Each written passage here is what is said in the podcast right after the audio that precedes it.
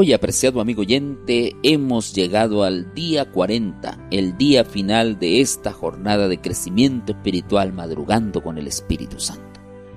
Alabamos a Dios por su misericordia y porque nos ha dado la oportunidad de aprender de su santa palabra. Y hoy el tema lleva como título Mientras Él no viene. ¿Qué pasa mientras Él no viene? El libro de Tito capítulo 2 versículo 13 nos dice lo siguiente, aguardando la esperanza bienaventurada y la manifestación gloriosa de nuestro gran Dios y Salvador Jesucristo.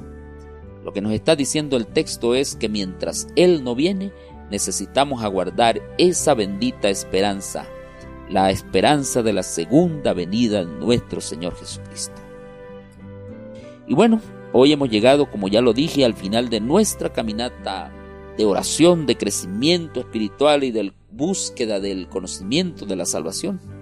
Y quiero felicitar a todos aquellos que ya hicieron de la búsqueda de Dios en las primeras horas de la mañana un hábito incorporado a su estilo de vida.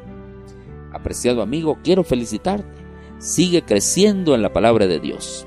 Sigue buscando al Señor en las primeras horas de la mañana. Y a todos aquellos que han luchado hasta donde les fue posible, pues quiero estimularles para que continúen luchando hasta que esta bendición sea una realidad en sus vidas y hasta que el corazón sea lleno de la bendición del Espíritu Santo. No desistamos en la búsqueda del conocimiento de Dios, porque Él siempre estará dispuesto a encontrarnos y también a extender su amor, su misericordia y su ternura hacia nosotros. Él quiere darnos su gracia, su perdón y quiere reconciliarnos con Él cada mañana. Pero también sé que hay muchas personas, incluso muchos cristianos que dicen estar prestos y listos para la segunda venida de Cristo, pero no dejan todavía que el Espíritu de Dios los guíe en sus decisiones diarias. Recuerda que todos somos candidatos para el cielo, todos tenemos la palabra de Dios, pero para que esto sea una realidad en nuestra vida tenemos que buscarle en todo momento. Como dice Mateo 6:33, buscad primeramente el reino de Dios y su justicia tenemos que buscarle cada mañana, tenemos que suplicar el bautismo diario del Espíritu Santo para que nos transforme, nos moldee, nos renueve según el plan que Dios tiene establecido para nuestras vidas.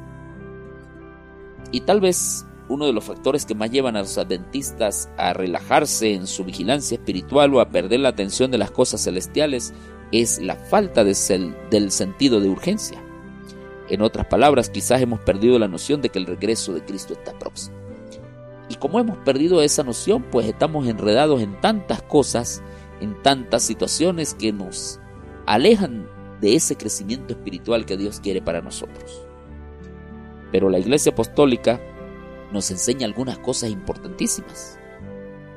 Los apóstoles en sus primeros comienzos, ellos estaban empeñados en vivir una fe cristiana tenían la certeza del regreso de Jesús en sus días.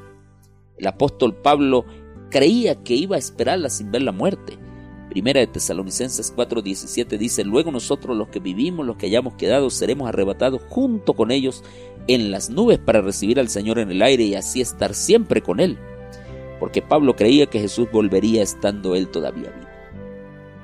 Pero tristemente han pasado los años y la iglesia de Dios parece estar enfriándose en relación con la venida de Jesús. Muchos están viviendo como si fuesen eternos y como si tuviesen tiempo para jugar a ser cristianos. Y el reloj espiritual de algunos está atrasado. En 2 de Pedro capítulo 3 versículo 9 nos dice que tenemos la advertencia de que Dios no está atrasado, porque el Señor no retarda su promesa según algunos la tienen por tardanza. Solo que el Señor es paciente y está esperando que cada uno de nosotros alcancemos la salvación y la vida eterna. Romanos capítulo 13, versículo 11 nos dice que ya es hora de levantarnos del sueño, porque ahora está más cerca nuestra salvación que cuando creímos. Y no podemos olvidar que somos pobres mortales y que solo existe chance de salvación mientras tenemos vida. Apreciado amigo, nuestro gran desafío a partir de ahora es permanecer en Cristo y en su palabra cada día, viviendo como administradores íntegros, temerosos de Dios y que se desvían del mal en cada paso del camino al cielo. Él nos advirtió diciendo que se requiere de los administradores que cada uno sea hallado fiel. Por lo tanto, nuestro desafío es andar con Dios cada día como lo hizo el fiel Enoch. Necesitamos ser fieles a Dios, apreciado hermano. Y no solamente estudiando la lección de la escuela sabática o, las, o escuchando quizás las meditaciones matinales. No, necesitamos desafiarnos a continuar consolidando el hábito de buscar a Dios en las primeras horas de cada mañana. Tenemos que hacerlo por medio de la oración, el estudio de la Biblia, el estudio del Espíritu Profecía, ayunando, orando, pidiendo a Dios que nos ayude cada día a ser fieles. Tenemos que orar para que la sabiduría y el discernimiento del Espíritu Santo sean una realidad en nuestras vidas. Necesitamos pedirle a Dios que cada día sigamos avanzando en una jornada permanente de crecimiento espiritual creciente y continua. Por ello es que cada día necesitamos orar por la renovación diaria del bautismo del Espíritu Santo en nuestras vidas. Tenemos que seguir orando por nuestros amigos. Hagamos una lista de oración en todo momento, una lista constante de oración para decirle a Dios, bendice a mis amigos y permite que ellos también puedan alcanzar la salvación y la vida eterna. Tenemos que vivir en la presencia de Cristo cada día. Pero por sobre todas las cosas, tenemos que adorar a Dios como Él lo requiere. Y también como discípulos de Jesús, como mayordomos del Dios de los cielos, necesitamos adorarle con los diezmos y las ofrendas, de forma sistemática y proporcional a nuestras ganancias. Apreciado hermano, que Dios te bendiga apreciado amigo, que Dios siga añadiendo bendiciones a tu vida. Sigue creciendo en Cristo Jesús. Sigue pidiendo la renovación del bautismo diario del Espíritu Santo para tu vida. Y sigue luchando en ese camino que Dios nos ha encomendado. En ese camino que lleva rumbo al cielo, manteniendo los ojos fijos en Jesús, el autor y consumador de la fe. No te desanimes en medio de cualquier circunstancia.